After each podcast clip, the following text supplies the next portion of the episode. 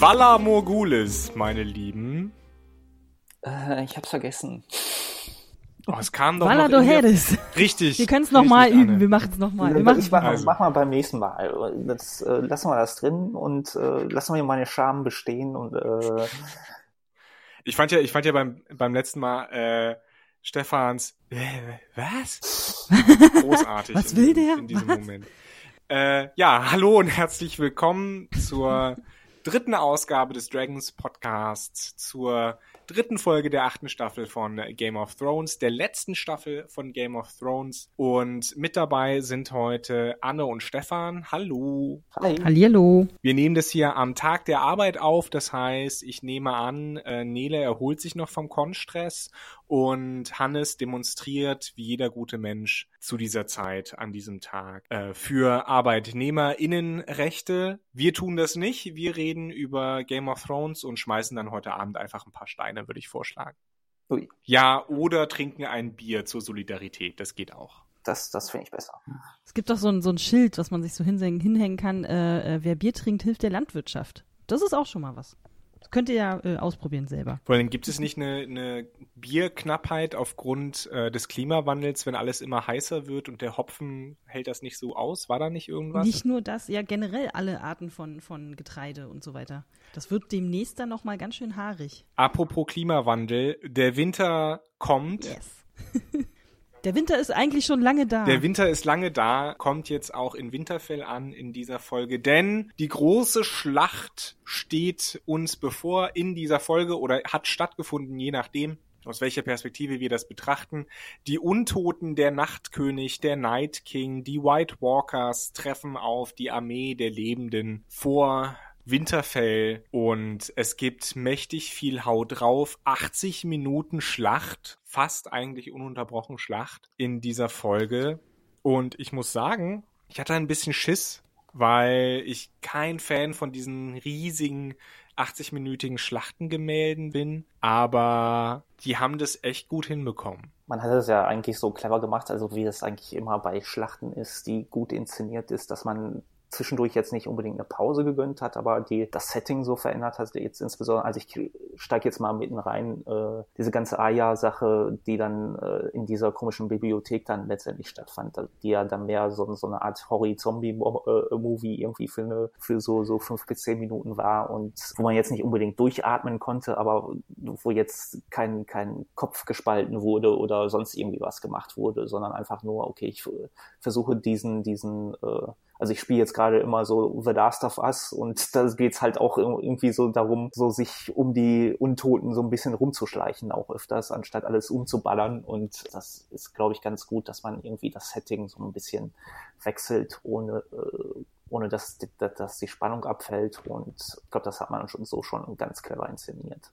Ich glaube, mir war die Bibliotheksszene vielleicht ein bisschen zu lang, wobei du allerdings recht hast. Die ist, glaube ich, auch so ziemlich genau in der Mitte der Folge, wenn ich mich nicht täusche. Ja. Ist natürlich inszenatorisch ganz, ganz schlau gelöst, auf jeden Fall. Was ich am Anfang ähm, bei mir festgestellt habe, war wirklich, ich saß wirklich äh, wortwörtlich sozusagen an der Eckkante meines Sofas, kurz so die Sekunden, bevor die Schlacht losgeht. So diese paar Sekunden, bevor alle schreien und losreiten und so weiter. Das war ähnlich wie beim letzten Mal, fand ich so gut inszeniert, dass wirklich alle da stehen und dann noch wirklich die Visiere runterklappen und nochmal durchatmen und dann so, oh Gott, gleich geht's wirklich los, wirklich, wirklich. Ähm, da war ich richtig drin. Ne? Also das war, ist, mein, meine, meine Guckbegleitung hat dann irgendwie noch irgendeinen Witz gemacht. Ich so, konzentriert, das spannend jetzt hier. Hat eine Ohrfeige verpasst. nein, das, nein. Ich habe das auch gemerkt. Also die, die beiden Leute, mit denen ich das zusammen gesehen habe. Ich finde es übrigens schön, dass, äh, dass Game of Thrones so ein bisschen Leute zusammenbringt, dass sie das gucken. Aber ich habe wie, wie Anna auch gemerkt, so meine, meine Guckbegleitung saß auch wirklich äh, fast Zähne, Zähne klappernd und Nagel kauend auf dem Stuhl und hat, hat auf den Bildschirm gestarrt. Und es war wirklich spannend. Es war wirklich spannend. Das muss man einfach sagen. Also es war sehr, sehr gut inszeniert. Dieser Chaos einer Schlacht ähm, wurde, wurde gut eingefangen, wobei ich sagen muss, dass mir die Schnitte teilweise in Verbindung eben mit der Beleuchtung stellenweise zu schnell waren. Also da habe ich so ein bisschen die Übersicht verloren, den Überblick verloren. Aber ich kann mir auch vorstellen, dass das Absicht ja, war. also ich bin ja auch ein ganz großer Fan, gerade bei Action davon, dass man, dass sie übersichtlich ist und dass man sie gut sehen kann. Deswegen, das ist natürlich so ein bisschen schwierig hier. Also ich kann die, den, die Entscheidung schon nachvollziehen. Wir wollen das unübersichtlich machen, so dass du als Zuschauer mehr oder weniger äh, direkt im Schlachtgetümmel dich selbst befindest. Und äh, deswegen bin ich da auch ein bisschen zwiegespalten immer, aber das hat jetzt nicht mein, den, die, die Spannung geschmälert. Na, ich muss sagen, ähm, ich habe ja, also habt ihr, wann war, ich glaube, es war vor zwei Jahren, habt ihr zufällig Dunkirk gesehen von, ja. von äh, Christopher Nolan? Mhm. Ich wollte ihn gerne sehen, aber ich habe es wie immer nicht rechtzeitig ins Kino geschafft. Kannst du dir immer noch angucken, lohnt sich immer noch. Das ist, ähm, da habe ich so ein paar Parallelen auf jeden Fall entdeckt, weil es da ganz ähnlich funktioniert, dass du halt auch ständig die, die Szenen wechselst. Du bist mal in der Luft, du bist mal auf dem Boden. Jetzt äh, bei Game of Thrones sind wir dann ab und zu auch mal unterirdisch ist natürlich inszenatorisch wirklich schlau gelöst, weil das ja auch irgendwie alles total gleichzeitig stattfindet. Das macht dieses Chaos noch so ein bisschen größer. Abgesehen davon, dass du dich als Zuschauer natürlich die ganze Zeit fragst, okay, und was machen die jetzt in der Zeit und wo sind die eigentlich hin und was ist da jetzt eigentlich los? Fand ich aber äh, tatsächlich gut gelöst, dass sozusagen nicht alles nacheinander chronologisch, also äh, na, oder sagen wir mal, szen szenatorisch geordnet äh, abzuspielen, sondern tatsächlich dann hier und da und gleichzeitig sind die jetzt da unterwegs und so. Ähm, das war da ganz ähnlich. Und äh, da, ich fand es auch tatsächlich zwischendurch sehr chaotisch, aber so ist das dann eben. Also da muss man, also wenn du da auf dem Schlachtfeld, habt ihr ja auch gerade schon gesagt, wenn du auf dem Schlachtfeld stehst, dann siehst du manchmal tatsächlich nicht, wer da jetzt gerade vor dir steht. Und ich muss sagen, ich, ich habe die ganze Zeit versucht, mir vorzustellen, wie das jetzt wäre, wenn ich da gezwungen wäre, mitzukämpfen. Und da hätte ich tatsächlich oft genug, glaube ich, Angst, dass ich irgendwie aus Versehen den Falschen gerade erdolche oder so. Ich glaube, die Gefahr, die gibt es schon seit tausenden von Jahren, seit es Waffen und Menschen gibt. Das habe ich mich halt auch gefragt. Also irgendwann kommt doch der Punkt, wo du keinen Lebenden mehr vom Toten irgendwie unterscheiden kannst. Dann, also, ne, oder vom lebenden Toten unter, unterscheiden kannst, weil das äh, letztendlich sind die ja alle so dreckig und so abgekämpft. Ich glaube, da also weiß ich nicht, ob, ob da nicht irgendwie so ein bisschen Friendly Fire irgendwie, das, das kann, glaube ich, schon schneller passieren als äh, in anderen Schlachtsituationen hier. Ich glaube schon. Vielleicht haben sie mehr nach Nase gekämpft, weil ich kann mir vorstellen, dass die Toten schon so ein bisschen riechen, auch wenn sie quasi tiefgekühlt sind. Äh, Möglich. Ja, vielleicht.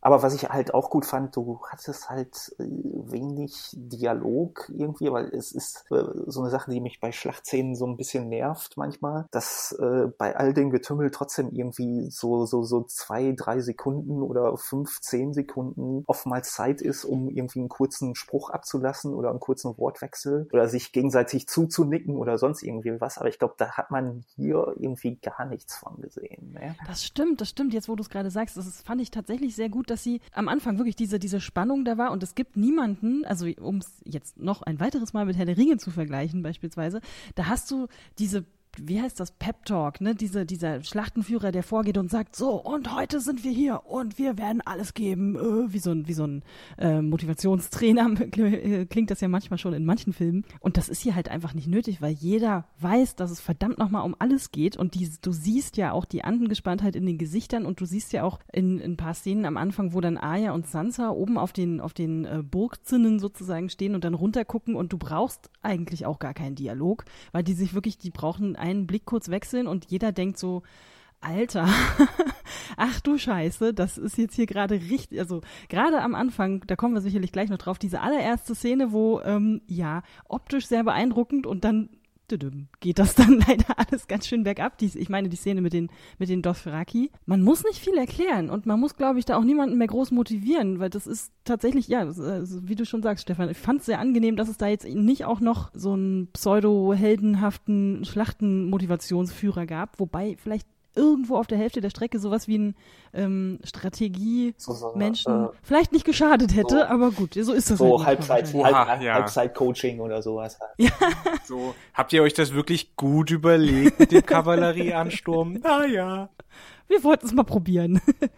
ich weiß nicht, ob wir da jetzt schon drauf zu sprechen kommen, aber dieser erste Ansturm. Nee, würde ich, würde ich auch nach hinten packen, äh, wenn wir die Folge besprochen haben. Ja. Wir, dann reden wir über Sinnhaftigkeit der Taktik und die, die technischen Komponenten des Ganzen. Äh, nee, was ich auch sagen wollte, inszenatorisch, was mir wirklich gut gefallen hat, ist, dass äh, es eben keine Helden gibt. Alle haben Schiss alle haben wirklich die Hosen voll. Sogar Grey Es gibt auch niemanden, der einen Helden spielt. Also es gibt auch niemanden, der sagt, ja, komm, reiß dich mal zusammen, bla bla. Sondern die wissen alle, es geht verdammt nochmal um alles. Und das wird nicht verschönert, also nicht, nicht geschönt. Du hast vor allen Dingen jemanden wie The Hound, der ja schon ein paar Schlachten mitgeschlagen hat und der halt einfach äh, seine Traumata auch durchlebt. Ne? Also das fand ich äh, nett, dass man das so quasi so ein bisschen the thematisiert hat. Am Ende ja auch eine Einstellung von, von Samuel Tali, Tali, der ja da verzweifelt auf so einem Leichenberg hockt und äh, äh, sich noch der der anstürmenden Toten erwehrt. Also ja, puh, das das war wirklich mal eine Schlacht, wie man sie so nicht kennt. Ne? Wir haben ja im Kopf eher so, weiß ich nicht, Braveheart oder halt Helms Klamm, dass das alles jetzt fies gesagt eher ein großer Spaß und Unterhaltung ist, aber hier nimmt man das wirklich ab, dass es ein Kampf ist ums Überleben. Mhm. Mhm. Ne, dann, dann haben wir noch die Szenen mit, mit John und Daenerys, wie sie dann auf den Drachen fliegen und ähm, diese Kaltfront kommt, die da die Drachen behindert und dann, wie sie sich letztlich ähm, mit dem Night King auch auseinandersetzen, der ja seinen eigenen untoten Drachen hat. War das mit der Kaltfront eigentlich äh, zufällig Wetter, was halt einfach geschehen ist, oder wurde das irgendwie auch nee, vom Night glaub, King das, das, raufbeschworen? Das, das wurde so unnatürlich beleuchtet also ich glaube schon, dass das Absicht war. Das war Magie. Magie. Er wollte sie wegpusten irgendwie. Ja. Ja, oder zumindest okay. sie verwirren und alles unübersichtlich gestalten, damit er dann seine, ja ja, seine Angriffschance hat. Ist das nicht auch so ein alter äh, Jagdfliegertrick aus dem Zweiten Weltkrieg ge gewesen, so wenn du, wenn du ähm, deinen Gegner verwirren willst, flieg in die Wolken und versuch ihn zu verlieren? Könnte sein, aber da Stimmt. bin ich überfragt, ehrlich gesagt. Ich auch. Also Klingt aber meine Pilotenausbildung ist schon ein bisschen, bisschen was her. Hm. Deine Drachenausbildung. Drachenreiterausbildung, genau. Genau. Wobei ich mich da immer noch gefragt habe, wieso die sich nicht einfach noch irgendwo am, am Drachen festgebunden haben, weil wer, sogar während so einer Schlacht, wo du vielleicht auch mal so ein paar sagen wir mal, waghalsigere Flugmanöver vielleicht starten musst, einfach nur weil du es musst, sitzen die da trotzdem relativ gemütlich drauf und, und fliegen so ein bisschen rum. Und ich meine, Daenerys hat nicht mal einen Schal um. es ist alles so ein bisschen. Zumindest ja, gut. irgendeine Art von Sattelvorrichtung halt, die man. Genau, äh, ja, irgendwas. Vielleicht sind diese Drachen von innen heraus auch halt so gewärmt durch das Feuer, dass sie quasi äh, wie, wie so eine Heizung fungieren, auf die du dann geschnallt bist. Meinst du, Drachen sind doch Warmblüter einfach und nicht äh, wie alle anderen Arten von Echsen ähm, kalt. Das Ganze endet dann äh, letztlich damit, dass der, der untote Drache quasi so ein bisschen, ja, nicht besiegt wird, aber erstmal aus dem Gefecht genommen wird und der Night King sich dann alleine zu Fuß quasi auf den Weg macht nach Winterfell, äh, während in der Krypta die Frauen und nicht kampffähigen Männer, also die alten Frauen und Kinder, wie man das immer so schön sagt, und Sansa und Tyrion und, ach Gott, wie heißt er? Varys. Varys, genau oder Varys, je nachdem. Die Spinne. Oder? Die Spinne? Mhm. ja, ne? Ja, eben in der Krypta ausharren Warte, war es dann auch noch den schönen Satz vorher prägt, na Gott sei Dank, wir sind wenigstens schon in der Krypta, da muss man uns hinterher wenigstens nicht so weit tragen, wenn wir sterben. Was ich witzig fand, aber der ist ja auch für ein paar lockere Sprüche doch recht berühmt. Ja, ich glaube, das war Ähm, so, ein, und- so ein bisschen Comic Relief, ne?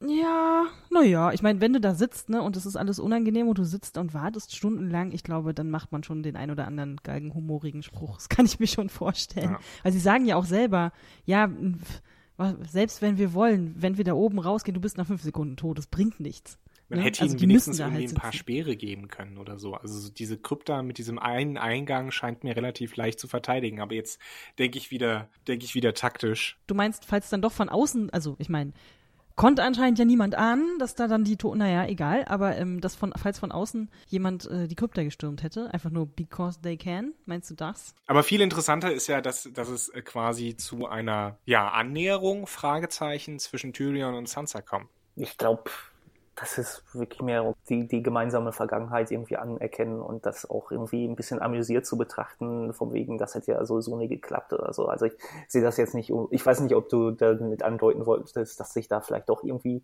so eine Art Liebesbeziehung noch raus Nee, ich wollte es einfach nur thematisieren, weil das, glaube ich, so ein der wenigen Handlungspunkte waren in dieser Folge, die wirklich noch relevant werden können. Ja, es ist halt so wirklich, also auch die Figur Tyrion fragt sich dann auch, okay, welchen Nutzen habe ich hier? Also nicht nur in dieser Situation jetzt, sondern auch, glaube ich, irgendwie im Gesamtgeschehen. Also und wird sich dann nochmal seiner Grenzen bewusst irgendwie als, als Figur irgendwie selbst in diesem ganzen gesamten Schachspiel. Was kann ich überhaupt erreichen? Und äh, oder wird äh, äh Sansa macht ihm diese Grenzen nochmal bewusst? Vielleicht ist er auch ein bisschen mehr, äh, denkt er, er wäre nützlicher, als er es eigentlich ist, äh, in Wirklichkeit ist. Also das, das fände ich noch ein recht interessantes interessanten Moment irgendwie. Meint ihr, Tyrion schlägt sich jetzt dann komplett auf die Stark-Seite? Siehst du jetzt da irgendwie so eine Diskrepanz zwischen Daenerys und Stark, dass, dass sich da irgendwelche Seiten noch entwickeln? Oder was meinst du jetzt? Naja, also äh, in der Folge vor, oder war das in der Folge vorher? Jedenfalls, wo sie da noch alle in Winterfell zusammensitzen und sich, sagen wir mal, Daenerys nicht wahnsinnig beliebt macht. Da gibt es, glaube ich, eine Szene, wo er mit John redet, wo er dann immer noch sagt, ja, aber sie ist halt schließlich unsere Königin, unser aller Königin. Wir gucken mal und weiß ich nicht, ich könnte mir vielleicht vorstellen, dass Tyrion jetzt einfach allen komplett abschwört und sich, also entweder sich rettet oder in irgendeiner Art und Weise vielleicht nochmal die Seiten wechselt. Ich weiß nicht. Also es kommt Jedenfalls, halt, glaube ich, darauf an, wie, in welche Richtung sich Daenerys jetzt entwickelt, weil vor, keine Ahnung, vor fünf, sechs, sieben äh, Seasons hieß es ja mal, sie will die, die bestehende Ordnung irgendwie kaputt hauen, um irgendwie was anderes zu erschaffen. Aber Break the halt wheel. Halt, ist da das Stichwort, ja. Irgendwie den, den, den, Status quo irgendwie ändern, aber jetzt wirkt es halt wirklich so, dass sie im Moment zumindest nur auf den Thron versessen ist und kein anderes Ziel mehr vor, vor Augen hat. Entweder haben die beiden Showrunner einfach gesagt, okay, das, das lassen kehren wir jetzt unter den Teppich, was natürlich schlecht wäre, oder ähm, das ist jetzt wirklich so die Figurenentwicklung oder Charakterentwicklung, die sie jetzt durchgemacht hat, dass dieses, dieses Status quo zerstören einfach nicht mehr, dass sie das nicht mehr auf dem Schirm hat und äh, sich sagt, so, ich will einfach nur den, äh, den, Thron jetzt haben. Mir war während dieser Flugszene auch nicht so ganz klar, also ich, ich fand jetzt nicht, dass sie wahnsinnig ängstlich auch gewirkt hat oder so. Ne? Sie hat natürlich Badass den Drachen dabei und, und lässt den ab und zu Feuer spucken und so. So viel mehr Charakterentwicklung habe ich da jetzt nicht so richtig erkennen Nee, es ist ja diese, diese Wegbewegung von der Breaker of Chains, die eigentlich nur ähm, die Unterdrückten rächen will, so aus den ersten, was heißt ersten, also aus den, aus den früheren Staffeln, äh, hin zur doch sehr machtbewussten bisweilen sogar skrupellosen Daenerys. Also ikonisch ist da ja die Szene, die äh, in der Samuels ähm, Vater und Bruder verbrannt werden, einfach weil sie nicht das Knie beugen wollen. Nee, klar, ich meinte jetzt von, von vor ein, zwei Folgen, wo sie sich noch taktisch unterhalten haben, was ist denn jetzt, wenn der Kampf vorbei ist, zu jetzt alle kämpfen und schwitzen und gucken irgendwie, dass sie ihren Hintern retten sozusagen.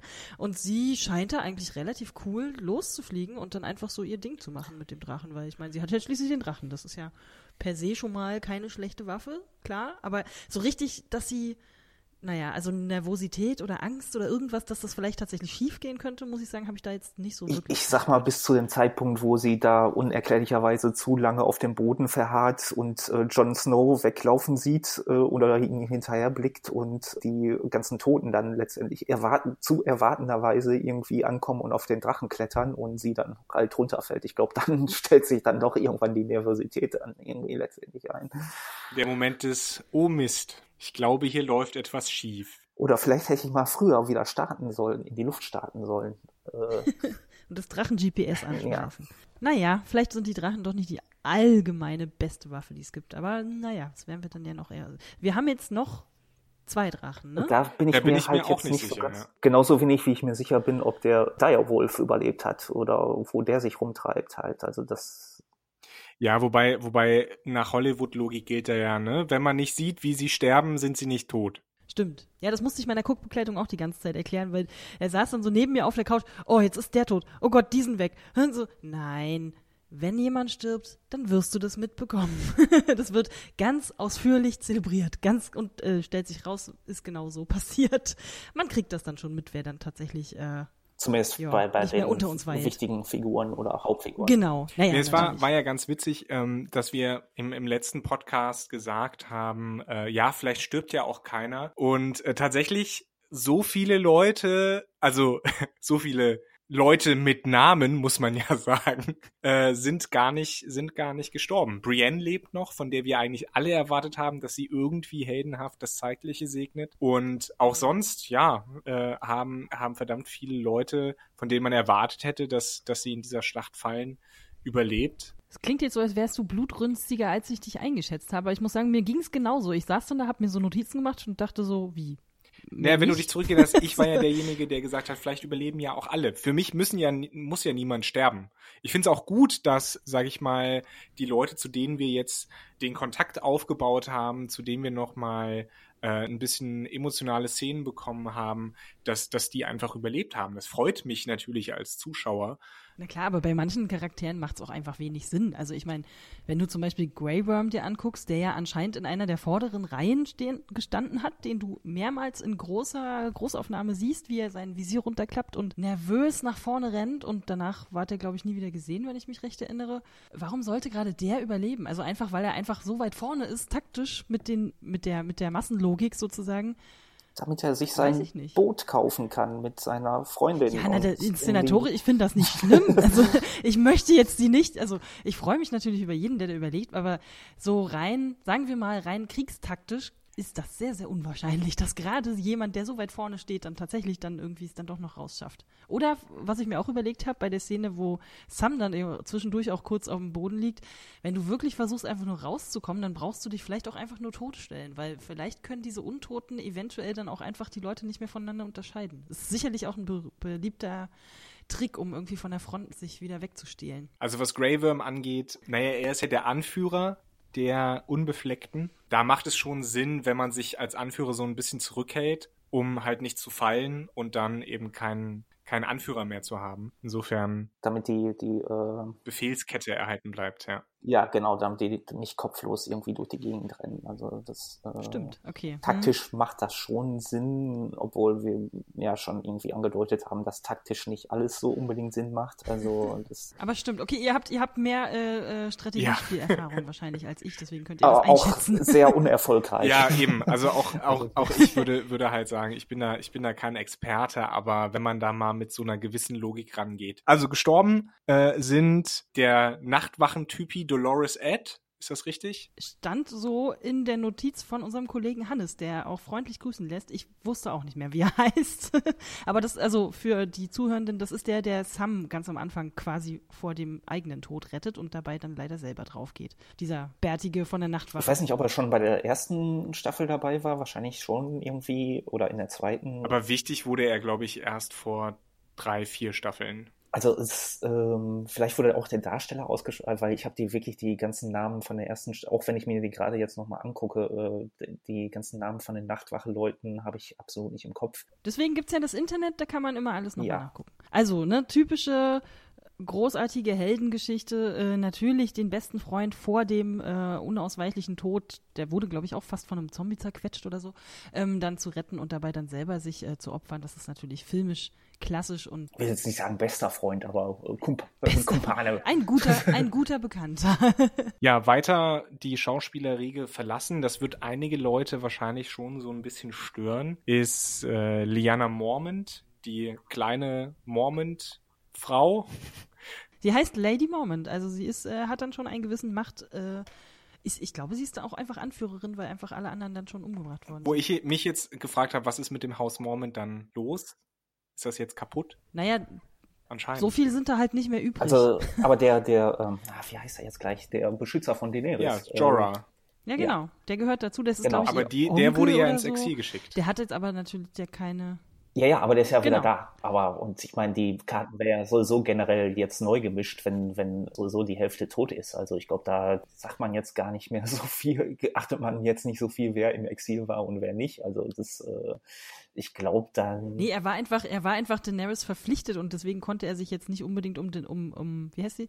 Lyanna kümmern, die wahrscheinlich in der, in der äh, Familienlinie Linie die ist, die dann an der Macht dran ist einfach. Und deswegen, das hat sie eigentlich, finde ich, auch ganz gut gemacht. Sie ist vorher ja auch schon sehr bestimmt aufgetreten. Also ich, ich habe so meine Probleme mit der Figur, was jetzt so ein bisschen okay, wieso? albern klingt, weil es ist irgendwie ein elfjähriges Mädchen irgendwie, aber es für mich ist sie halt mehr ein Internet-Meme als äh, eine ausgearbeitete Figur irgendwie. Sagen wir mal, wär, wäre das die Serie, die es jetzt noch vor fünf Jahren war, hätte man auch gesagt, von wegen, okay, wir hatten jetzt alle unseren Spaß, aber du gehst jetzt in die Krypte darunter und äh, wir machen das Ding jetzt. Also für, für mich hat es keinen, keinen großen Sinn, dass sie da oben abhängt, ehrlich gesagt. Das ist einfach, das ist einfach politische Freunde kommen und helfen. Und da hat sie dann natürlich da auch zu sein und ihren Teil beizutragen. Und vergessen wir nicht, dass da jemand mit elf Jahren zu, in die Schlacht reitet, ist jetzt also zumindest aus Mittelalter-Sichtweise nicht so wahnsinnig unwahrscheinlich. Also eigentlich sind ja auch sowohl Arya als auch, ich glaube, Daenerys deutlich jünger naja, als in der, also in der, äh, im Buch sind sie jünger, aber die, die, die Figuren in, in der Serie sind alle circa zehn Jahre älter. Ja, ja, nee, aber ich meine, es ist jetzt auch historisch und eben halt auch im Buch eigentlich so erdacht, dass da tatsächlich teilweise einfach Kinder gegeneinander kämpfen, weil das war halt als historisches Vorbild im Mittelalter tatsächlich so und das soll halt eigentlich auch in der Buchwelt so sein. Also, dass da jetzt jemand als elfjähriges Mädchen, als letzter Erbe sozusagen des Hauses, äh, was da irgendwie gedient hat, äh, sich dann da noch in den Kampf wirft, weil das, ne, der Kampf ist und bei dem es einfach um alles geht, finde ich jetzt eigentlich gar nicht so unrealistisch, weil was soll sie sonst machen?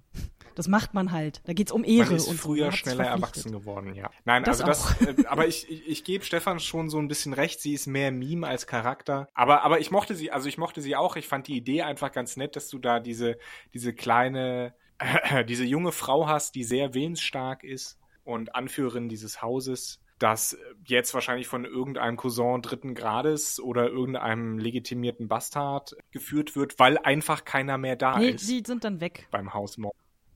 Falls das ich Haus habe überhaupt die Game noch existiert. Thrones Wiki aus, aufgeschlagen. Nee, äh, das, das, das Haus Mormont ist dann hiermit äh, von der Karte getilgt, weil sie die letzte, ähm, also außer der, also ja, nee, also die sind alle weg. Siehst du, Problem gelöst. Problem gelöst, genau. Also es wird ordentlich aufgeräumt. Gut, äh, so ja, sie ist tot, sagen. jedenfalls. Heldenhaft Ach, hat was? sie sich geopfert im Kampf gegen den untoten Riesen. Wo ich interessant fand, dass es tatsächlich mit so einem sehr filmtropigen, ich stech dir mal in dein einzig verbliebenes Zombie-Auge, so relativ einfach ist, so einen riesigen Riesen zu töten. Weil sie hatte ja eine Drachenglaswaffe, zu glaube ich. Ne? Also insofern. Ach so, ja, okay. Die Drachenmesser sind dann noch mal ein bisschen wirkungsvoller als normale Schwerter oder so. Ich bin mir dieser Regeln noch nicht so ganz klar. Also mir ist klar, dass du die White Walkers mit dem Drachenglas irgendwie sehr schnell töten kannst, irgendwie, oder mit äh, valerischem äh, Stahl. Aber diese, diese Untoten, dass die jetzt auch so einfach mit dem Drachenglas zu erledigen sind, also das, das hat man mir, glaube ich, nie so wirklich klar gemacht. Also ohne da jetzt irgendwie drauf Fantasy-Serie oder es ist so, also so die vom Regelwerk, sagen wir mal so, ist das jetzt noch nie so, so wirklich etabliert worden für mich, glaube ich.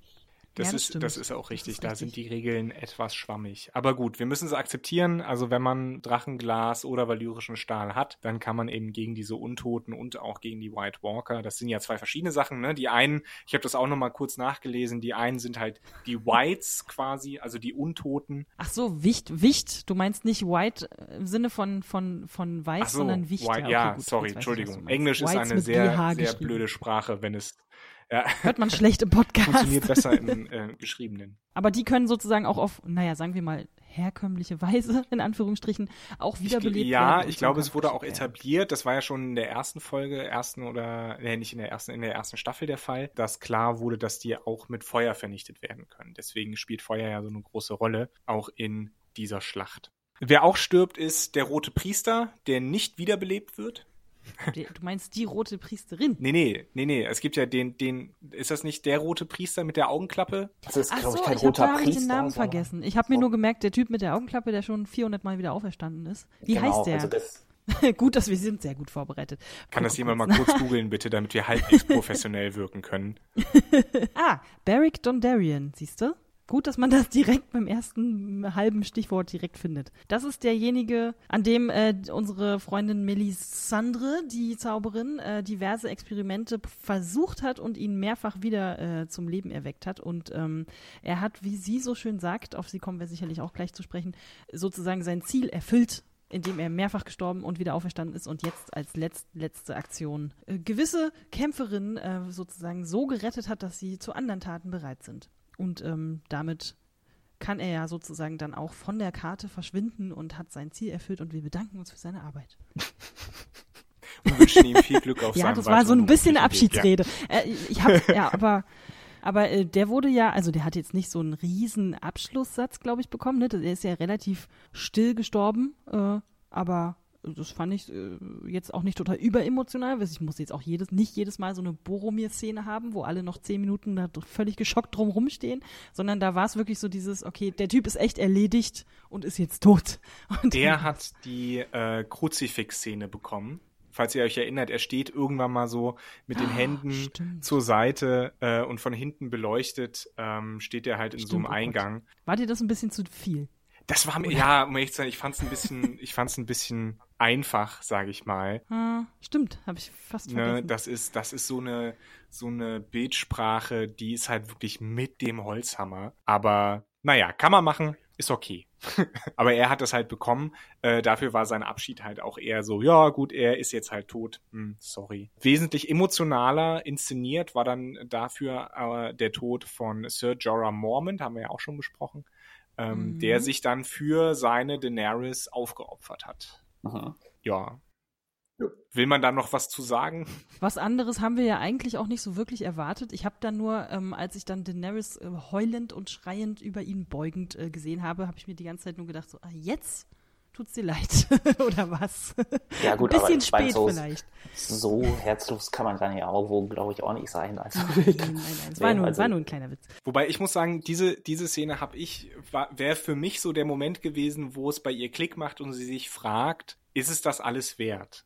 Ja, das hoffe ich, dass sich das daraus entwickelt. Also, das habe ich da auch mehr oder weniger daraus gelesen. Also, dass das irgendwie, ja, irgendwo, irgendwo ein Schalter sich bei ihr umlegt. Mal, mal schauen, wo sich das hin entwickelt. Also, das könnte auf jeden Fall noch interessant, interessante Folgen haben. aber stellen wir fest, ich will jetzt nicht für jeden einzelnen eine Abschiedsrede halten, aber ähm, er macht genau das, was er machen soll, nämlich er kämpft bis zum letzten Zentimeter mit Blut und Schweiß und ähm, Wahrscheinlich auch Tränen. Wahrscheinlich auch Tränen, genau. Und äh, eigentlich ist damit ja ganz genau seine Figur perfekt bis zu Ende ausgeführt. Also ich glaube, ein besseres Ende als in dieser Schlacht hätte er auch gar nicht kriegen können. Außer natürlich, er wäre gar nicht gestorben, das ist natürlich die andere Möglichkeit, aber naja. Und hätte das Haus Mormont übernommen, das jetzt eigentlich nicht mehr Hätte existiert. er aber nicht, ich glaub, weil er trägt zwar noch, er ist zwar noch gesalbter Ritter, aber sein Haus hat ihn verstoßen. Wenn ich das richtig Gut, aber wenn kein Haus mehr, wenn kein Nee, Haus mehr kann er da auch nicht ist, zurück. Meinst du, macht er eine Filiale ja auch auf? egal. Kann er sagen, hey, ich mache das neue Mormont-Haus auf, weil kein anderer mehr da ist, um es mir zu verbieten halt. Ja, also, Teil dieser Figur ist ja dann eben auch, ne, du gibst dich ganz deiner Herrin hin und natürlich bist du bereit für sie zu sterben, wenn es denn wirklich drauf ankommt. Ich meine, der hätte jetzt auch wahrscheinlich gar nicht alles darauf gesetzt, dann sofort zu überleben.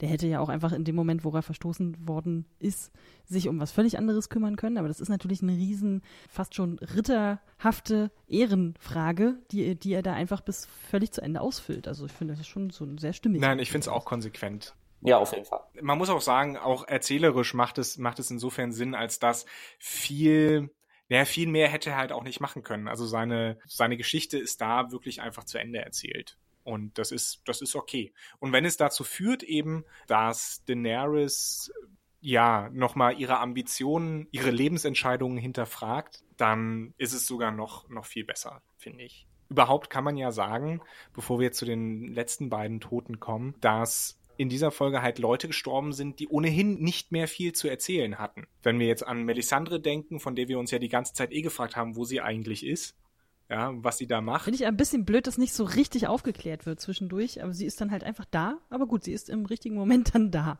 Da können wir Naja, gleich was ich auch schade kommen. finde, ist, dass Ja. das nicht so wirklich erklärt wurde, wer sie ist, woher sie diese Macht hat, was es mit dem roten, nee, mit dem Herrn des Lichts auf sich hat. Also da, da bleiben viele Fragen offen. Ich könnte mir vorstellen, dass das in den Büchern noch ein bisschen genauer erklärt wird, aber da, wie gesagt, wir sind, glaube ich, alle drei keine Buchleser. Bei Film und bei, äh, bei Verfilmung von Büchern und bei, bei Ver, Verserierung von Büchern finde ich immer, muss man das als abgeschlossenes Ding betrachten. Man kann nicht sagen, es wird in den Büchern erklärt und deswegen erklären wir es nicht im Film. Soweit ich mich erinnere, wird es auch gar nicht mehr so wirklich in den Büchern erklärt. Also, oder vielleicht wollte Martin da selber noch irgendwie darauf rein, äh, eingehen in den kommenden Büchern, aber das ist ja jetzt erstmal so, so hinfällig und vielleicht wird es noch in den Prequels irgendwie erklärt. Aber ja, ich kann dich verstehen, Johannes, ich bin auch kein Fan von, nee, äh, mach erstmal deine Hausaufgaben mit Büchern und dann kannst du die Serie gucken.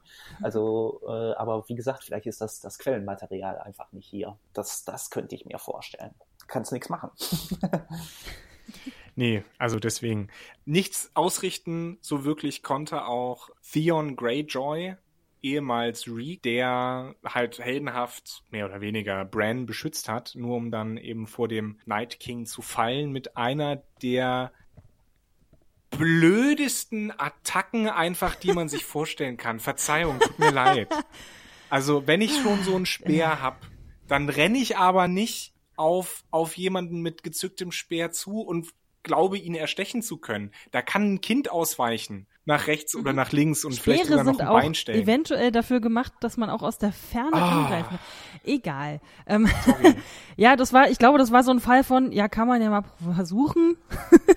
Ich weiß auch nicht, ob er selber davon ausgegangen ist, dass er diese Attacke irgendwie überlebt. Keine Ahnung. Das war. Ich glaube, das war wirklich mehr so eine symbolische Tat und wenn überhaupt dann äh, noch irgendwie ein bisschen Zeit rauszuholen, damit Aya irgendwie da noch eingreifen kann oder überhaupt irgendjemand da noch eingreifen kann. Also wenn dann überhaupt, ich glaube, ihm war das schon klar, okay, das hier gibt es überhaupt keinen keinen taktischen Winkel zu, kein gar nichts mehr, was ich hier machen kann. Und äh, ich hätte mir sogar vorstellen können, dass wenn da schon der Night King steht, dass der dich vielleicht sogar mit einem Fingerschnipsen ausschalten kann und du fällst dann einfach so um, ohne Wunde, ohne irgendwas. Halt die, dieser letzte Satz, du bist ein guter Mann, Fion, und äh, war dann auch mehr Abschied als alles andere und so, so mehr oder weniger, okay, du, du hast deine Aufgabe hier erledigt, egal was jetzt kommt und ähm, ja, entweder stirbst du mit erhobenen Hauptes oder du stirb, äh, stirbst halt äh, zwei Minuten später.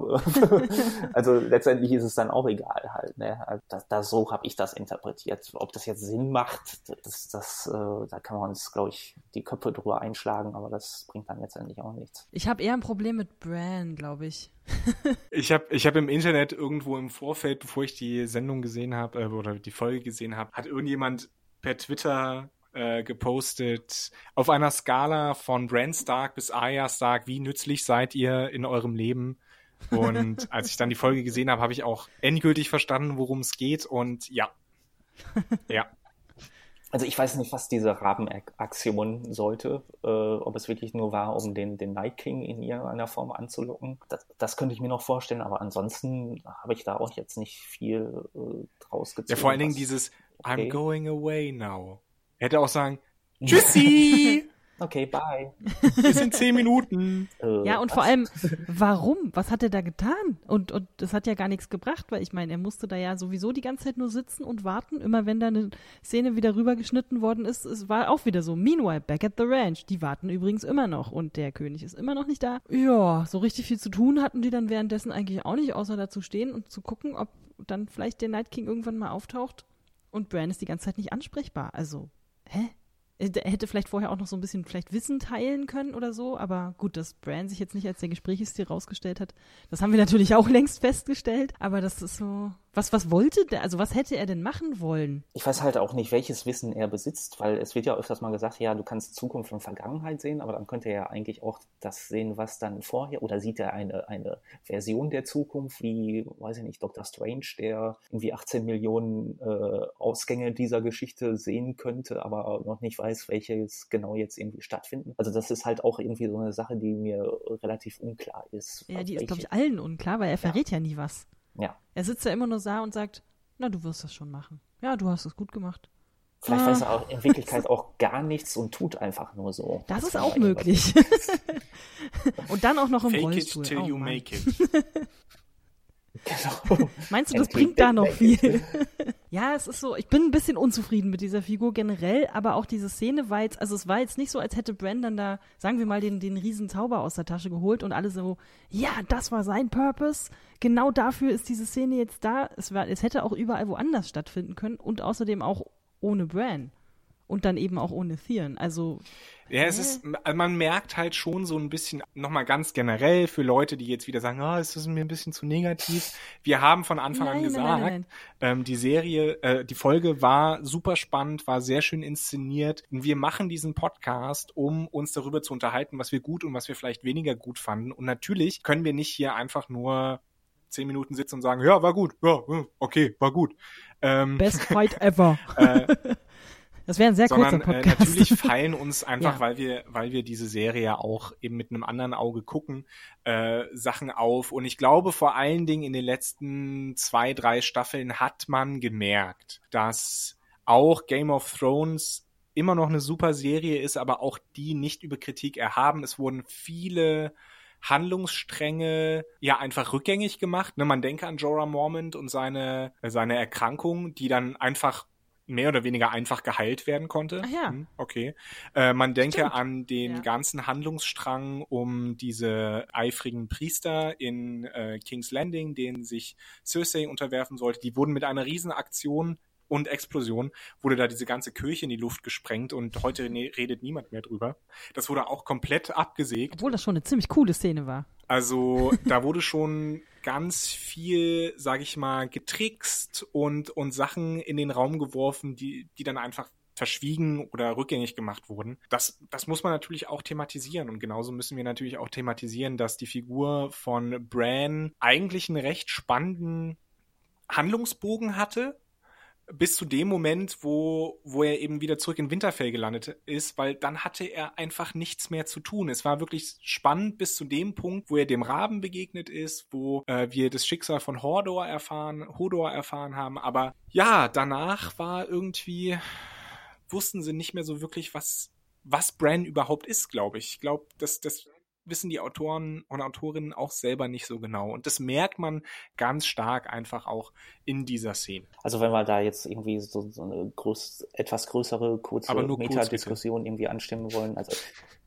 okay, also das, das hat dann, dann so wirklich so seine zwei Gründe, weil ich glaube, die beiden Showrunner wollen die Show irgendwie zum Abschluss bringen und äh, sind dafür bereit, irgendwie auch so die eine oder andere Abkürzung in Kauf zu nehmen. Darüber kann man sich jetzt natürlich kritisch äußern. Insofern, ja, dann hätten sie es gar nicht irgendwie anfangen sollen. Und aber ich denke, das ist dann halt auch noch die zweite Komponente, womit zu Beginn keiner so wirklich gerechnet hat, dass Martin die Bücher nicht fertiggestellt hat. Also ich glaube, da hat George R. R. Martin selber nicht mit gerechnet einfach. Äh, das ist jetzt halt eben so. Ne? Und die Blaupausen sind nicht mehr da. Und es sind zwar so, so ähm, die groben Plotpoints da, aber die einfach die, diese reiche Unterfütterung diese, die die Bücher irgendwie zur Verfügung gestellt haben, die ist einfach nicht mehr da. Ich habe so das Gefühl, man versucht sich so ein bisschen von einem Plotpoint zum, zum nächsten zu hangeln und gut, eine, die, die anderen Sachen werden dann halt so in Kauf genommen. Das sage ich immer, das ist, äh, wie du gerade schon sagtest, Kritik auf höchstem Niveau. Die Serie ist noch sehr hoch, hochwertig produziert und alles, aber es sind halt so diese Kleinigkeiten, die dann ab einem gewissen Punkt der Serie einfach auffallen, die schon ein bisschen gravierender jetzt irgendwie zu, zutage treten.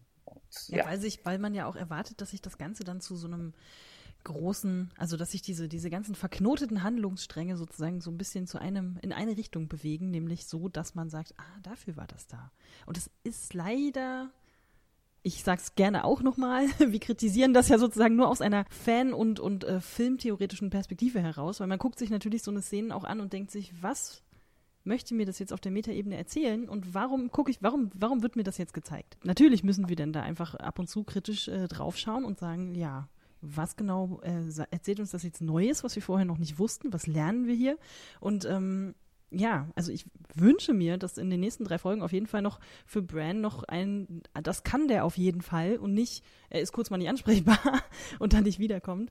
Ähm, sondern dass, dass da noch, ja, der, der Knoten sozusagen sich noch, noch lösen lässt. Das ähm, wäre sonst, glaube ich, ein bisschen, ja, ich weiß noch nicht genau. So, dann lass uns noch kurz äh, über die zwei Sachen äh, sprechen, die, die uns auf dem Herzen liegen. So ein bisschen erstens Taktik. Oh Gott. naja, wir können es ja wirklich ganz, ganz kurz, ganz kurz abhandeln. Also no, nochmal vorweg, ne, keiner von uns hat hier irgendwie Strategie studiert oder war mal beim Militär. Alles, was wir wissen, wissen wir aus Videospielen. Ich dachte, was ist mit deiner Drachenreiter-Ausbildung? Äh, ja, aber nur in Die ist schon zu lange äh, her. Halbzeit, halbtags. Also bei mir basiert das nur auf den Film Drachenzähmen leicht gemacht. Also mehr kann ich da auch nicht irgendwie. Aber selbst das hat einen ganzen Film gebraucht, bis äh, man richtig die Drachen reiten konnte. Also das ist nicht innerhalb von fünf Minuten passiert. Aber das ist wieder eine andere Geschichte. Ich habe Eragon gelesen. Oh Gott, du Immerhin. Arme. Ähm, nein, also ich glaube, was mich am meisten gestört hat, ist einfach absolut diese, diese absolute himmelschreiende taktische Na, sag. Sag, sag. Fehler, äh, die Dothraki als leichte Kavallerie oder auch nur als Kavallerie, ist ja jetzt scheißegal, ne? Einfach nur als Kavallerie in die Untoten zu schicken und sich dann zu wundern, dass die, dass die tot sind. Also jetzt die Dothraki. Wobei die ich dann- sagen muss, es war direkt die wirklich erste schön, Szene, es war wirklich schön es inszeniert. sieht richtig es ri- großartig aus. absolut, absolut. Und du sitzt dann da, es ist natürlich genau auch dafür gemacht, ne, dass du als, als, als äh, Zuschauer dann auch da sitzt und dir denkst, ja, jetzt geht's los. Und das, äh. Aber es ist halt einfach dumm.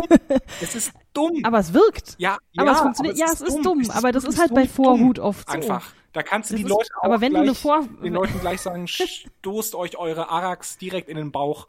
Können wir die Pferde noch essen? Visuell funktioniert es, Es aber. funktioniert äh, super visuell. nee. Ja.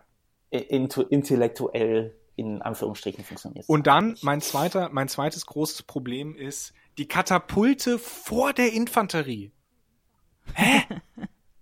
Also, also alles, was Fernwaffen ist, packst du doch hinter die Infanterie, damit, damit die schön, schön über, über die Infanterie drüber feuern können und nicht direkt nach dem erfolglosen Kavallerieansturm dann von den, von den Gegnern, also in dem Fall den Untoten, eingenommen werden können. Also es macht alles, es macht alles, ah, keinen Sinn. Das dritte, das dritte wäre bei mir dann noch, was ich mich sofort gefragt habe, was ich dann natürlich später auch ein bisschen als, sagen wir mal, nicht der Schlau, also schon am Anfang schlau und dann am Ende mh, schwierig, Schachzug rausgestellt hat, wo Melisandre die komplette, hm, wie nennt sich das denn, diese ganzen Holzspeer, Ja, den, also es, es hieß immer nur der anzündet. Graben, ne? The Mode. Okay, genau. Ähm, äh, ist am Anfang natürlich ganz gut, aber was machst du nach zehn Minuten, wo das runtergebrannt ist? Stellt sich raus, das stellen die Zombies irgendwann auch fest und äh, legen sich dann quasi da rein, um die anderen dann einfach durchzulassen. Okay, also ich meine, wenn man kämpft, dann zündet man doch sozusagen nicht sein komplettes Vor selber an, in der Hoffnung, dass das irgendwie die Leute abhält.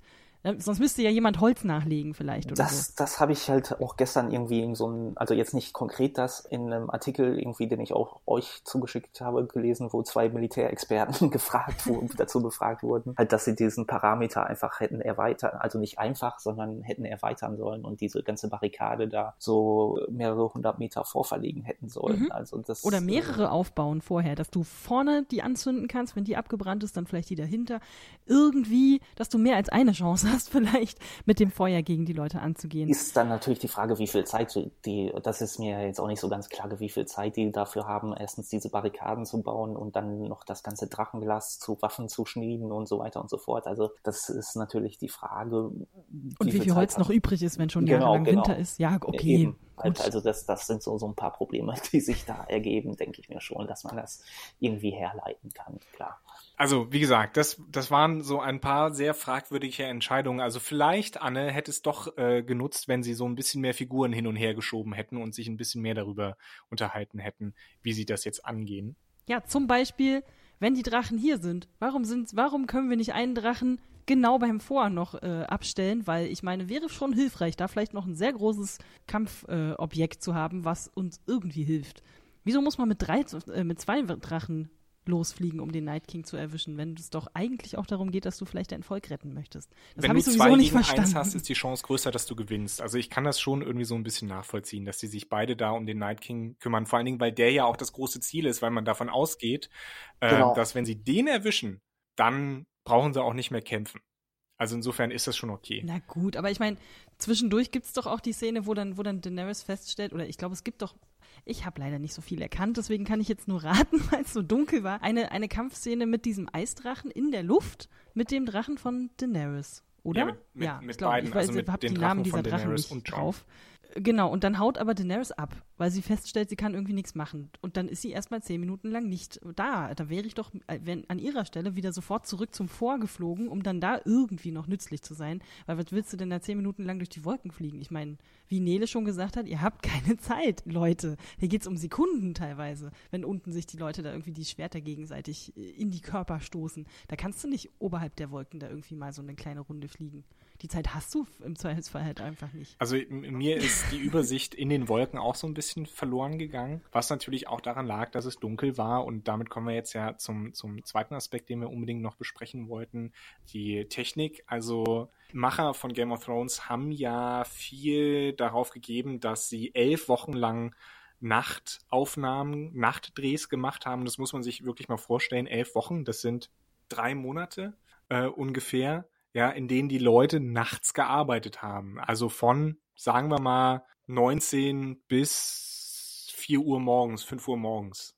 Und Anno und ich wissen, es ist echt, echt nicht schön, um 4.30 Uhr morgens noch zu arbeiten. Noch zu arbeiten. Oder schon. Oder zu schon. Arbeiten, ja. Ja. Ich, ich weiß das auch übrigens, aber. ja, weil du nicht schläfst, Stefan. ja, stimmt. Aber Oh Gott, Stefan ist ein Untoter. Nein. Das, ah, das erklärt auch die Geschichte mit dem Keller und dem. Naja, egal. Okay. Wir hoffen, dir geht's gut, Stefan. Ähm, Mehr oder weniger. Äh, ja, ich habe aber irgendwo auch ein sehr gutes und sehr einfach erklärendes äh, zu Argument, äh, Argument gelesen, um das ein bisschen, äh, sagen wir mal, die etwas, naja, sparsame Sicht, äh, die man manchmal hatte, zu erklären. Es ist einfach auch, es ist immer noch eine Fernsehserie und kein hochwert, kein super mit Milliarden hochwertig produzierter Kinofilm. Es ist wahrscheinlich einfach billiger gewesen, das halt auch einfach äh, äh, nachts zu drehen, weil du dann bestimmte Felder deines Sichtfelds ein bisschen vernachlässigen kannst. Also wenn es alles so ein bisschen im Dunkel versinkt, dann musst du vielleicht auch nicht so viel animieren und so. Also ich kann es schon ein bisschen nachvollziehen, abgesehen davon, dass es halt einfach natürlich äh, metaphorisch wahnsinnig äh, stimmungsvoll ist. Im, nachts zu kämpfen ist halt auch einfach ungleich schwerer und es ist natürlich, ne, die Welt wird in Dunkelheit gestürzt. Und, Und es ah, ist halt ja auch der Nachtkönig, Genau. Tageskönig halt. Richtig, Ne? wenn der bei Also- schönstem Sonnenschein 18 Grad irgendwie aufs Schlachtfeld tritt, sagen wir mal so, das wirkt jetzt vielleicht auch nicht so wahnsinnig Das beeindruckend. wird ein bisschen antiklimatisch, ja. ja. Aber ich könnte mir vorstellen, dass vor allem einfach auch Geld eine Rolle spielt. Ja, das denke ich auch. Also da konnte man visuell schön tricksen und vor allen Dingen hat man, das ist mir im Kopf geblieben, einfach diese Einstellung, wenn die Untoten über die, die Mauer von Winterfeldern stürmen, hat man äh, im Hintergrund diesen, diesen vom Feuer erleuchteten Nebel und so weiter. Also das war schon nett ausgeleuchtet einfach. Äh, es ist stimmungsvoll und so weiter. Also das hat auf jeden Fall seinen Grund gehabt. Ähm, Neon Zombie, das ist ein ähm, auch eine eine über Facebook quasi äh, aktive Seite, die sich auch mit mit äh, Science Fiction, Fantasy, Horror Genre im Allgemeinen auseinandersetzt, hat dazu geschrieben: Na ja, Leute, heult doch nicht rum. Wie habt ihr das denn gesehen? Äh, meistens äh, doch über irgendwelche Tablets oder Computermonitore. Das war aber gemacht für ja mehr oder weniger für die Leinwand, für äh, ordentliche Fernseher. Zum einen gebe ich, gebe ich da den Leuten von Neon Zombie recht. Zum anderen muss ich aber auch sagen, ja, ganz ehrlich, wenn ihr nur eine Folge macht für die Leute, die halt ein Dolby Surround Heimkino mit super kalibriertem Fernseher haben, übrigens etwas, was die meisten Leute nicht mit ihren Fernsehern machen, nämlich die, die Farbeinstellung nochmal ordentlich hinkriegen, dann frage ich mich auch, naja, ist es nicht ein bisschen elitistisch, was ihr da gemacht habt? Ne? Also man hätte durchaus schon das Gamma ein bisschen hochdrehen können.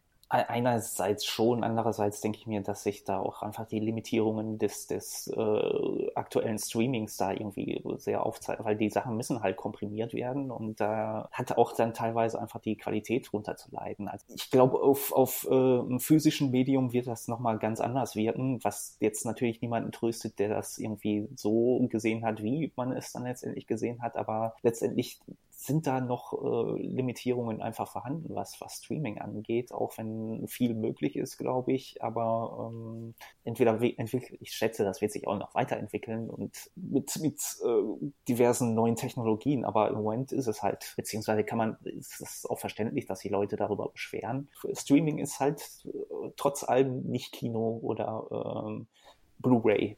Das stimmt. Vielleicht war es tatsächlich auch eine, ein taktischer, sagen wir mal, erhobener Zeigefinger gegenüber den Leuten, die das eventuell auf ein bisschen runtergeschraubter Qualität vielleicht sich über illegale Ecken dreimal um die Ecke Ich- ich besorgt ich glaube. haben. Okay, also es, ich kann es mir nicht vorstellen, dass man dann wirklich so weit irgendwie um die Ecke denkt und äh, sagt, diesen Leuten wischen wir jetzt einfach mal eins aus. Also das, äh, Wir machen es unwatchable. das kann ich mir nun wirklich nicht vorstellen. Okay, das war nur eine kleine Verschwörungstheorie, die ich irgendwo bei, bei Twitter, glaube ich, gelesen habe. Habe, fand ich auch Klar. ein bisschen übertrieben, aber naja, die Leute regen sich halt gerne auf. Haben, haben wir eigentlich fast alles so besprochen?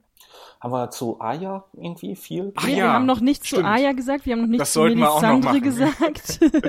zu Aya äh, würde ich mal sagen, also ich fand es einerseits gut, dass sie dann ihre wirklich ihre kämpferischen Fähigkeiten, wie ich schon letzte Woche gesagt habe, irgendwie dann doch mal zeigen könnte, aber das dann auch. Und dieser Doppelspeer, wie wir gesagt haben, hat noch einen Trick.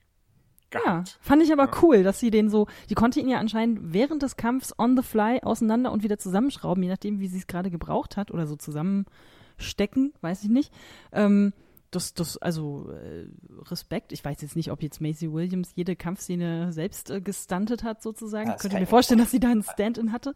Aber das sah schon äh, sehr, sehr gut aus. Also da würde ich sagen, das Training hat sich absolut ausgezahlt. Worauf ich hinaus wollte, dass es dann halt trotzdem noch irgendwie den Moment gab, äh, wo, wo dann die Furcht dann noch so ein bisschen Überhand genommen hat ne? und sie dann doch irgendwie letztendlich flüchten musste. Also dass sie jetzt nicht wirklich so die Superheldin äh, ist, sondern wirklich, dass, dass sie immer noch irgendwo ein Mensch ist. Ja, der, das muss ich sagen, fand ich aber gerade gut. Also auch wenn mir vielleicht die Bibliotheksszene ein bisschen zu horrorfilmig und also es sollte natürlich ein Cut sein, war mir vielleicht ein bisschen zu lang, aber ich glaube, kurz vorher, bevor sie in diese Bibliothek gerät, trifft sie ja nochmal kurz auf den Hound, der sie da ja nochmal tatsächlich richtig raushaut, äh, weil sie sonst vielleicht auch gar nicht so weit gekommen wäre. Da finde ich es tatsächlich gut, dass dann einmal mehr dargestellt wird. Also klar ist sie jetzt Badass-Kriegerin und hat irgendwie alle möglichen Moves drauf und hat schon schlimmere Sachen gesehen, oder nee, schlimmere vielleicht noch nicht, aber sie hat schon einiges erlebt und einiges, einiges gesehen. Aber auch das äh, lässt sie jetzt nicht zum, zur Kampfmaschine irgendwie total durchmutieren, sondern ja, sie hat trotzdem Angst und trotzdem ja. muss sie verschnaufen und sie ist total fertig und, und steht da und auch in der Bibliothek gibt es ja ein paar Szenen, wo sie dann da irgendwo hockt und sich denkt, jetzt komme ich hier wirklich nicht mehr raus, ne? Und es ist nicht jedes Mal so dieses, hey, Team up und yeah, jetzt hier einmal nur noch so. Ne? Es ist, sie ist kein kein, kein Comic-Charakter oder kein, kein Computerspiel-Charakter, sondern ne, du siehst halt, sie ist fertig, sie hat Angst, sie versucht irgendwie tatsächlich zwischendurch einfach ihren eigenen Hintern zu retten völlig verständlich. Also das, da muss ich sagen, fand ich ähm, trotz dieser ganzen ähm, Superkampffähigkeits äh, äh, Aya plus drei Level Up äh, Geschichte, das doch noch sehr gut inszeniert und sehr nachvollziehbar auf jeden Fall. Weil ja, sie, sie ist halt weiterhin, ja. ja. sie ist weiterhin sozusagen tötbar und sie weiß das auch und deswegen äh, guckt sie halt einfach, wie sie da irgendwie rauskommt. Habt ihr verstanden, was Melisandre Aya gesagt hatte? Ich hatte das, um ehrlich zu sein, nicht wirklich mitbekommen, weil ich mir natürlich Notizen gemacht habe. Also das mit diesen Augen? Ja, ja, mit diesen Augen. Das, ja, das musste ich nachschlagen. Ich hatte irgendwas gesehen, die haben sich ja, ich weiß allerdings nicht mehr wann, irgendwann in einer Staffel vorher, offensichtlich, sind sie schon mal aufeinander getroffen. Äh, allerdings anscheinend nicht so wahnsinnig lange, weil ich glaube, Aya kannte ihren Namen gar nicht. Ähm, und da hat sie irgendwas gesagt von wegen, du wirst viele Augen schließen, also äh, übersetzt wahrscheinlich sowas wie, du wirst äh, eine Menge Leute, äh, eine Menge Leute werden, werden, durch, werden durch dich ihr Leben verlieren. Und dann sagt sie sowas wie Green Eyes, Blue Eyes und so weiter. Stellt sich raus, ist genauso passiert. Und ähm, sie sagt dann ja am Ende, glaube ich, dann auch noch, also es ist auch eher auch so ein bisschen so ein Pep-Talk vielleicht von, von Melisandre, wo Aya dann diesen ikonischen Satz dann halt sagt, also so nach dem Motto, ja, der Night King. Es könnte sein, dass der Night King gewinnt und sie so, not today. Was ich gut finde. Also dieser Satz ist ja auch einfach hat sich dann ja mittlerweile schon als echt ikonisch rausgestellt. Ja, das war ein schöner, schöner Rückbezug zur ersten Staffel, ja. Und für Melisandre ist es dann ja wahrscheinlich auch so ein Stück weit, äh, ihre Prophezeiung hat sich ein Stück weit rauskristallisiert, äh, dass das tatsächlich auch stimmt. Dass da dieses Mädchen ist und dass sie immer noch da ist und, naja, sie ihrer Bestimmung nachkommt. Die nämlich ist, ja, den Night King zu töten, als Assassin's Creed-mäßiger, ich greife von oben an und versuche äh, hinterrücks zu erdolchen, was nicht ganz so geklappt hat und dann kommt dieser Trick mit, ich lasse den Dolch fallen in die andere Hand und dann zack. Wo kam das nochmal her? Äh, also ich kenne es aus äh, die, äh, die letzten Jedi oder der letzte Jedi oder was auch immer.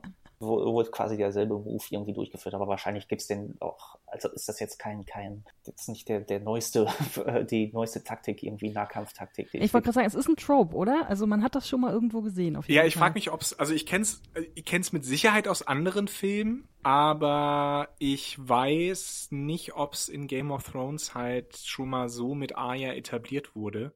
Also Aya hat, hatte, einen, hatte einen kurzen Kampf oder so, so einen Spielkampf mit ähm, Brienne mal gehabt und da wurde auch viel mit äh, Messern hin und her geworfen. Also äh, von einer Hand in die andere. Also von daher gesehen wurde das schon insofern etabliert, dass sie da gewisse Fähigkeiten hat. Also Fähigkeiten, wenn du das so nennen willst, wenn man ein, ein Messer fallen lässt und das mit der anderen Hand wieder auffängt.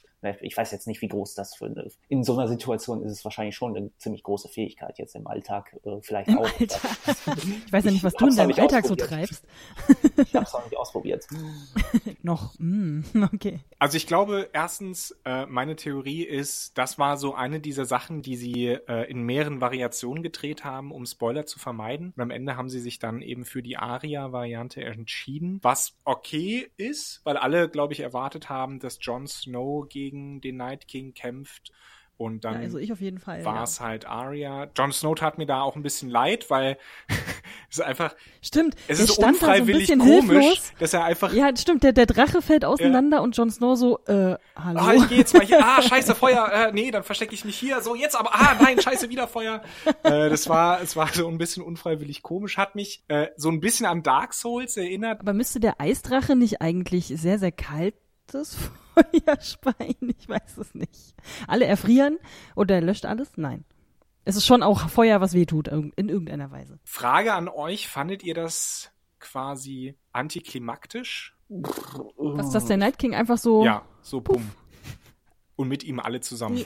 Ja gut, aber ich glaube, dass das... Äh das ist für mich so der Todesstern, wo man in das eine Loch irgendwie so ein äh, Torpedo reinschießt und dann das ganze Ding explodiert halt. Ne? Also das ist so eine irgendwie Erzählweise, die es ja schon oft irgendwie gegeben hat. Also ich fand es jetzt nicht unbefriedigend nach anderthalb Stunden Schlacht. Also na natürlich hätte man dann noch irgendwie großartig was inszenieren können, aber dann fragst du dich natürlich wieder, was machen die restlichen Leute, die da drumherum stehen halt. Ne? Also das, ich, ich glaube, egal welches Fass du dann letztendlich aus, auf, aufmachst, dann hast du wieder 20 äh, andere Fässer, die du irgendwie äh, schließen musst. Irgendwie. Das kann ich dir direkt beantworten. Es stehen ja nicht mehr viele. Theon ist tot und Bran kann nicht stehen. Also der kann ehrlich gesagt auch nicht so viel machen. Nee, ich meine ähm. die anderen Toten und äh, White Walkers. ja, stimmt. Die standen halt, so ein ne? bisschen drumherum. Ja. Da frage ich, habe ich mich aber auch kurz gefragt, warum hat man denn als Night King eine so designte Rüstung, dass da trotzdem noch ein Stück frei ist, dass man da irgendwie reinstechen kann. Aber gut. Äh, Todesstern.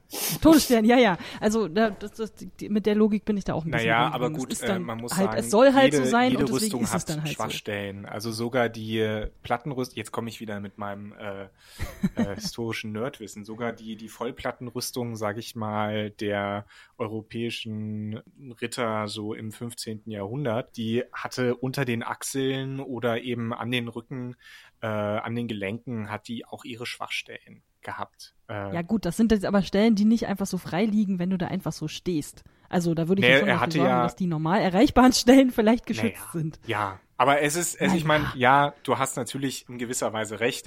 äh, mit einem Dolch lässt sich aber immer noch irgendwo, ähm, glaube ich, in jeder Rüstung einen Moment finden, den du, wo du was reinhauen kannst. Es gab ja eigene, eigene Dolche dafür. Ja, das waren so runde, runde Dinger, Rondelle nennen die sich, ähm, mit denen. Ja, aber Kettenhemden dann, helfen da vielleicht Kettenhemden auch. Night, gegen. Night-Kettenhemden. Äh, ja, Kettenhemden waren gegen Stichwaffen nicht, nicht effektiv.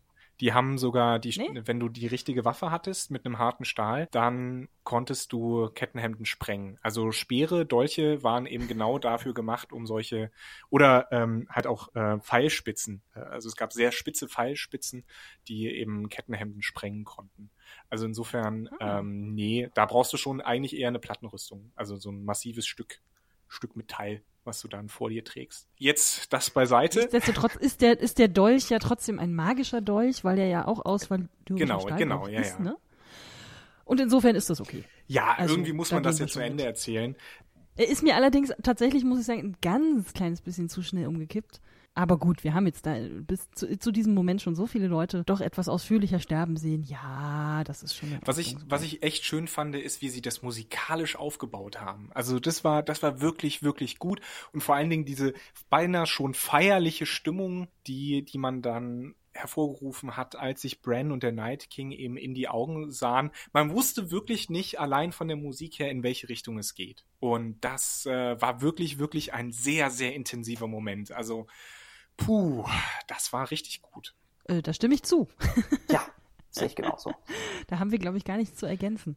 Was mich noch ein bisschen gestört hat, äh, ist, dass wir trotz allem nicht so wirklich wissen, warum der Night King getan hat, was er tut. Also warum die White Walker jetzt es auf die Lebenden abgesehen haben. Ich weiß, mhm. dass in Episode 2 äh, Samuel quasi versucht hat, das so ein bisschen zu erklären. Der Night King möchte halt eine endlose Nacht und muss dazu alles Lebende auslöschen. Aber warum, wieso, weshalb, wer der Typ überhaupt ist? Ich weiß, es gab eine Rückblende, da wurde ihm so ein Obsidian-Ding reingehauen und dann wurde er zum White Walker weiß ich alles, aber so wirklich die Motivation, warum das alles passiert, wissen wir nicht. Mhm. Ja, vor allem äh, löscht es ja direkt diverse Fantheorien aus, dass zum Beispiel sich Bran als Zeitreise-Experte äh, ja offensichtlich äh, dann doch nicht als Neidkönig herausstellt, sondern äh, Neidkönig. Jetzt ist alles, jetzt ist alles durcheinander. ähm, sondern ich weiß es nicht. Reden wir dann jetzt überhaupt nicht mehr über diese Theorie oder äh, wird das dann später noch irgendwie aufgedröselt? Weil die, die magischen, sagen wir mal so, die magischen Figuren auf diesem Schachbrett mit auch äh, Melisandres Abschied, die dezimiert sich dann ja doch einigermaßen. Also jetzt mal unabhängig davon, was vielleicht zu Beginn irgendwie geplant war. Und wie gesagt, Quelltext ist nicht mehr vorhanden. Denke ich mir, kannst du das wirklich bestensfalls als irgendwie Metaphorik sehen, die dann auch hier nochmal erwähnt wurde, vom wegen, wir können nicht gegen den Tod kämpfen. Klar, das stimmt für uns alle jeden Tag irgendwie zu. Und weiß ich nicht, wenn du willst, kannst du immer noch diese, diese, diese ähm, Klimawandel-Metapher da hinein interpretieren oder so.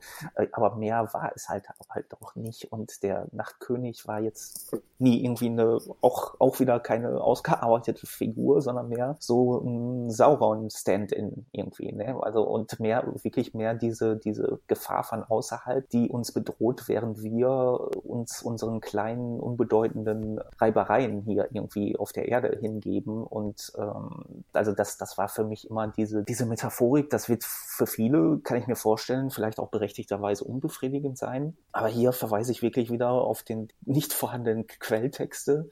Und ich weiß halt auch nicht, wie interessiert Benioff und Weiss, die beiden Showrunner, äh, wirklich in dieser oder wie viel sie in die Mythologie investiert haben. Und für mich war Cersei, Cersei eigentlich immer die interessantere Gegenspielerin. Deswegen sehe ich das jetzt nicht als so schlimm an. Und wie gesagt, Prequel kommt, kann man auch kritisch sehen, diese Erzählweise. Aber ich könnte mir vorstellen, dass da noch einiges irgendwie äh, aufgebröselt wird. Aber ich glaube nicht mehr, dass das in dieser Serie jetzt geschehen wird. Das hast du schön gesagt. Ja, stimmt. Ich hatte auch bei Twitter auch irgendwo gelesen, als sich genau jemand darüber beschwert hat, da, da war die Antwort darauf dann, ja, es heißt ja schließlich, schließlich auch Game of Thrones und nicht äh, Game gegen den Night King oder so. Hm. Es geht eigentlich tatsächlich dann ja trotzdem um die Macht und gar nicht so sehr um, was denn jetzt mit der Menschheit geschieht, wenn sich alle äh, ja, dem Klimawandel oder welche Metapher auch immer äh, man da jetzt einsetzen möchte, äh, entgegenstellen. Ich kann das Argument verstehen mit dem Titel, ne? Es ist ja Game of Thrones und nicht äh, Game of the Wall oder sowas. Aber das ist ja kein Argument, denn die Serie hat diesen Handlungsstrang aufgemacht. Sie hat ihn jetzt mehr oder weniger beendet, aber hat ihn nicht ordentlich zu Ende erzählt. Und das muss man, das muss man, finde ich, einfach auch thematisieren. Hat denn der Night King überhaupt mal ein Wort gesagt? Ich kann mich gar nicht Nein. erinnern, ehrlich gesagt. Nein. Nie, ne? Wirklich Nein. nie. Also ich wollte damit auch nicht sagen, dass, dass die Kritik nicht, äh, ähm, nee, so habe ich das auch nicht verstanden. wäre. Halt, also, ne? Aber ich, ich habe das jetzt nur halt so, so hergeleitet, wie ich mir vorstellen könnte, dass die Denke einfach dahinter ist, wenn, wenn man so eine Serie produziert. Und äh, also dass das ähm, wollte ich nur noch mal klar machen halt. Aber wie gesagt, dass das äh, die, die Kritik daran ist völlig legitim. Und das kann man auch nicht einfach sagen, okay, wir, wir treten die Dose einfach die, äh, ich übersetze das jetzt mal frei ins Deutsche, die Straße hinunter einfach weiter und äh, verlegen das auf das Prequel, das, äh, wovon wir nicht wussten, dass das irgendwann mal existieren wird. Halt, ne? Das ist halt auch keine gute, keine gute Erklärung irgendwie dafür. Ne? Also, und das ist auch keine gute Erzählweise. Aber wie gesagt, also ich versuche dann halt auch immer die Produzentenseite irgendwie zu sehen oder das alles, was da hinter den Kulissen abgelaufen ist und da meine Schlüsse draus zu ziehen, wie dann die Entscheidungen getroffen werden. Aber das, das, äh, nee, also Kritik ist auf jeden Fall daran berechtigt, aber ist halt so. Nee, ne? richtig, absolut. So, ähm, jetzt haben wir am Ende der dritten Folge noch eine kleine Aus, einen kleinen Ausblick auf die vierte bekommen. Es wurde nahegelegt, es wird erstmal ein bisschen gefeiert und dann macht sich die irgendwie verbleibende Restarmee aus äh, 50 Leuten anscheinend, keine Ahnung, wie viel da jetzt noch übrig sein sollen, macht sich dann auf den Weg nach King's Landing, um Cersei mal richtig in den Hintern zu treten, die sich darauf freut, äh, alle fertig zu machen Glaubt ihr, dass das passieren wird? Also ich kann mir nicht vorstellen, dass es eine offene Schlacht werden wird oder zumindest nicht so, wie es äh, in der letzten Episode irgendwie stattgefunden wird. Also ich könnte jetzt gerade, wenn man Aya irgendwie und ihre Fähigkeiten betrachtet, dass, dass es mehr so ein Einschleichen irgendwie in King's Landing sein wird als ein offener Kampf. Das könnte ich mir vorstellen. Aber mit den paar Mannequins, die jetzt noch übrig sind, wir wissen nicht, wie viel noch übrig sind. Und zwei Drachen wirst du da, glaube ich, schon so deine Probleme be bekommen. Ja, das denke ich auch. Also ich, ich würde da tatsächlich mit, Johann, äh, mit, mit Hannes Voraussage äh, ein bisschen mitgehen. Der hat ja sozusagen für die fünfte, also für die übernächste Sta äh, Staffel, für die fünfte Folge ähm, schon prophezeit, da wird es nochmal richtig sozusagen auf den Deckel geben. Ähm, also ich erwarte jetzt eigentlich für die nächste Folge wahrscheinlich viel Taktiererei, viel, meinetwegen auch so ein bisschen äh, äh, Banter oder wie, wie heißt es auf Deutsch? So ein bisschen Angezicke vielleicht mit, mit Cersei und es könnte mir vorstellen, dass noch ein paar Figuren vielleicht dann doch noch die Seiten wechseln, wohin auch immer. Wird jetzt wahrscheinlich mit der Action dann erstmal ein bisschen Pause geben. Also das ja, das sowieso, das denke ich mir auch. Wir müssen uns ja sowieso erstmal ordnen und gucken, wer jetzt dann überhaupt noch da ist. Da bin ich auch auf die nächste Folge gespannt, wo wir, in der wir dann sehen, welche Auswirkungen diese grausame, grausige Schlacht hatte. Vielleicht, vielleicht sagen auch alle, lass mal das mit dem Kämpfen. Ach komm, das war anstrengend genug. ist jetzt auch gut. Und ähm, äh, alle reihen sich sozusagen zusammen. Ist sehr unwahrscheinlich, ich aber ich möchte es mal in den Raum äh, werfen. Äh, Daenerys und John, äh, dass sie eigentlich sagen, fuck the throne Macht, macht euer eigenen Scheiß. Wir verleben unser. Noch geht das. Noch wir, haben sie zwei wir Drachen. die Strandbar in der Nachbarschaft zu Grey Worm und Missandra, Missandre, Afro Lady auf und ähm, leben unser Leben und uns ist die Politik von Westeros relativ egal. Aber naja, mal schauen, was draus wird. Und, und, und Tyrion macht ja. den Barkeeper. Ja, genau. Gut, ja, äh, dann vielen Dank, dass ihr dabei wart. Heute so in einer kleinen drei, drei Mann-Besetzung, drei Frau-Besetzung, drei Mensch-Besetzung. Länger geredet, als, als ich es erwartet habe, um ehrlich zu sein, über diese Folge. Aber das ist ja wahrscheinlich immer so. Und nächstes Mal ist, glaube ich, Nela auf jeden Fall wieder an Bord. Ähm, Hannes wahrscheinlich auch. Hannes äh, auch. Stefan, mal gucken, ob wir da noch Platz ist, ob du Lust hast. Schauen wir mal. Auf jeden Fall an euch, äh, liebe Zuhörerinnen und Zuhörer, vielen Dank dass ihr euch die Zeit genommen habt, uns zuzuhören. Hoffentlich ähm, ja, fühlt ihr euch angesprochen, unterhalten und vor allen Dingen angeregt, vielleicht selber etwas zu schreiben, zu eigene Gedanken zu machen. Wenn euch dieser Podcast gefallen hat, das muss man heutzutage ja machen, wenn euch dieser Podcast gefallen hat, dann könnt ihr ihn gerne weiterempfehlen. Wir machen von Robots and Dragons nicht viel Werbung. Wir sind auf Facebook und Twitter präsent, äh, aber wenn ihr uns hört, dann wisst ihr das wahrscheinlich auch. Und wenn ihr euch also sagt, hey, das ist ein schöner, netter Podcast zu Game of Thrones, der ohne irgendwelche Allüren ähm, einfach über die Serie spricht und die Leute, die das machen, sind auch halbwegs sympathisch, dann empfehlt uns gerne weiter. Wir freuen uns. Ja, und ansonsten bis zur nächsten Episode von Game of Thrones und auch von unserem Dragons Podcast wünsche ich euch einen schönen Tag, Abend, wann auch immer ihr das hört. Bis nächstes Mal. Auf Wiederhören. Tschüss. Tschüss. Auf Wiederhören.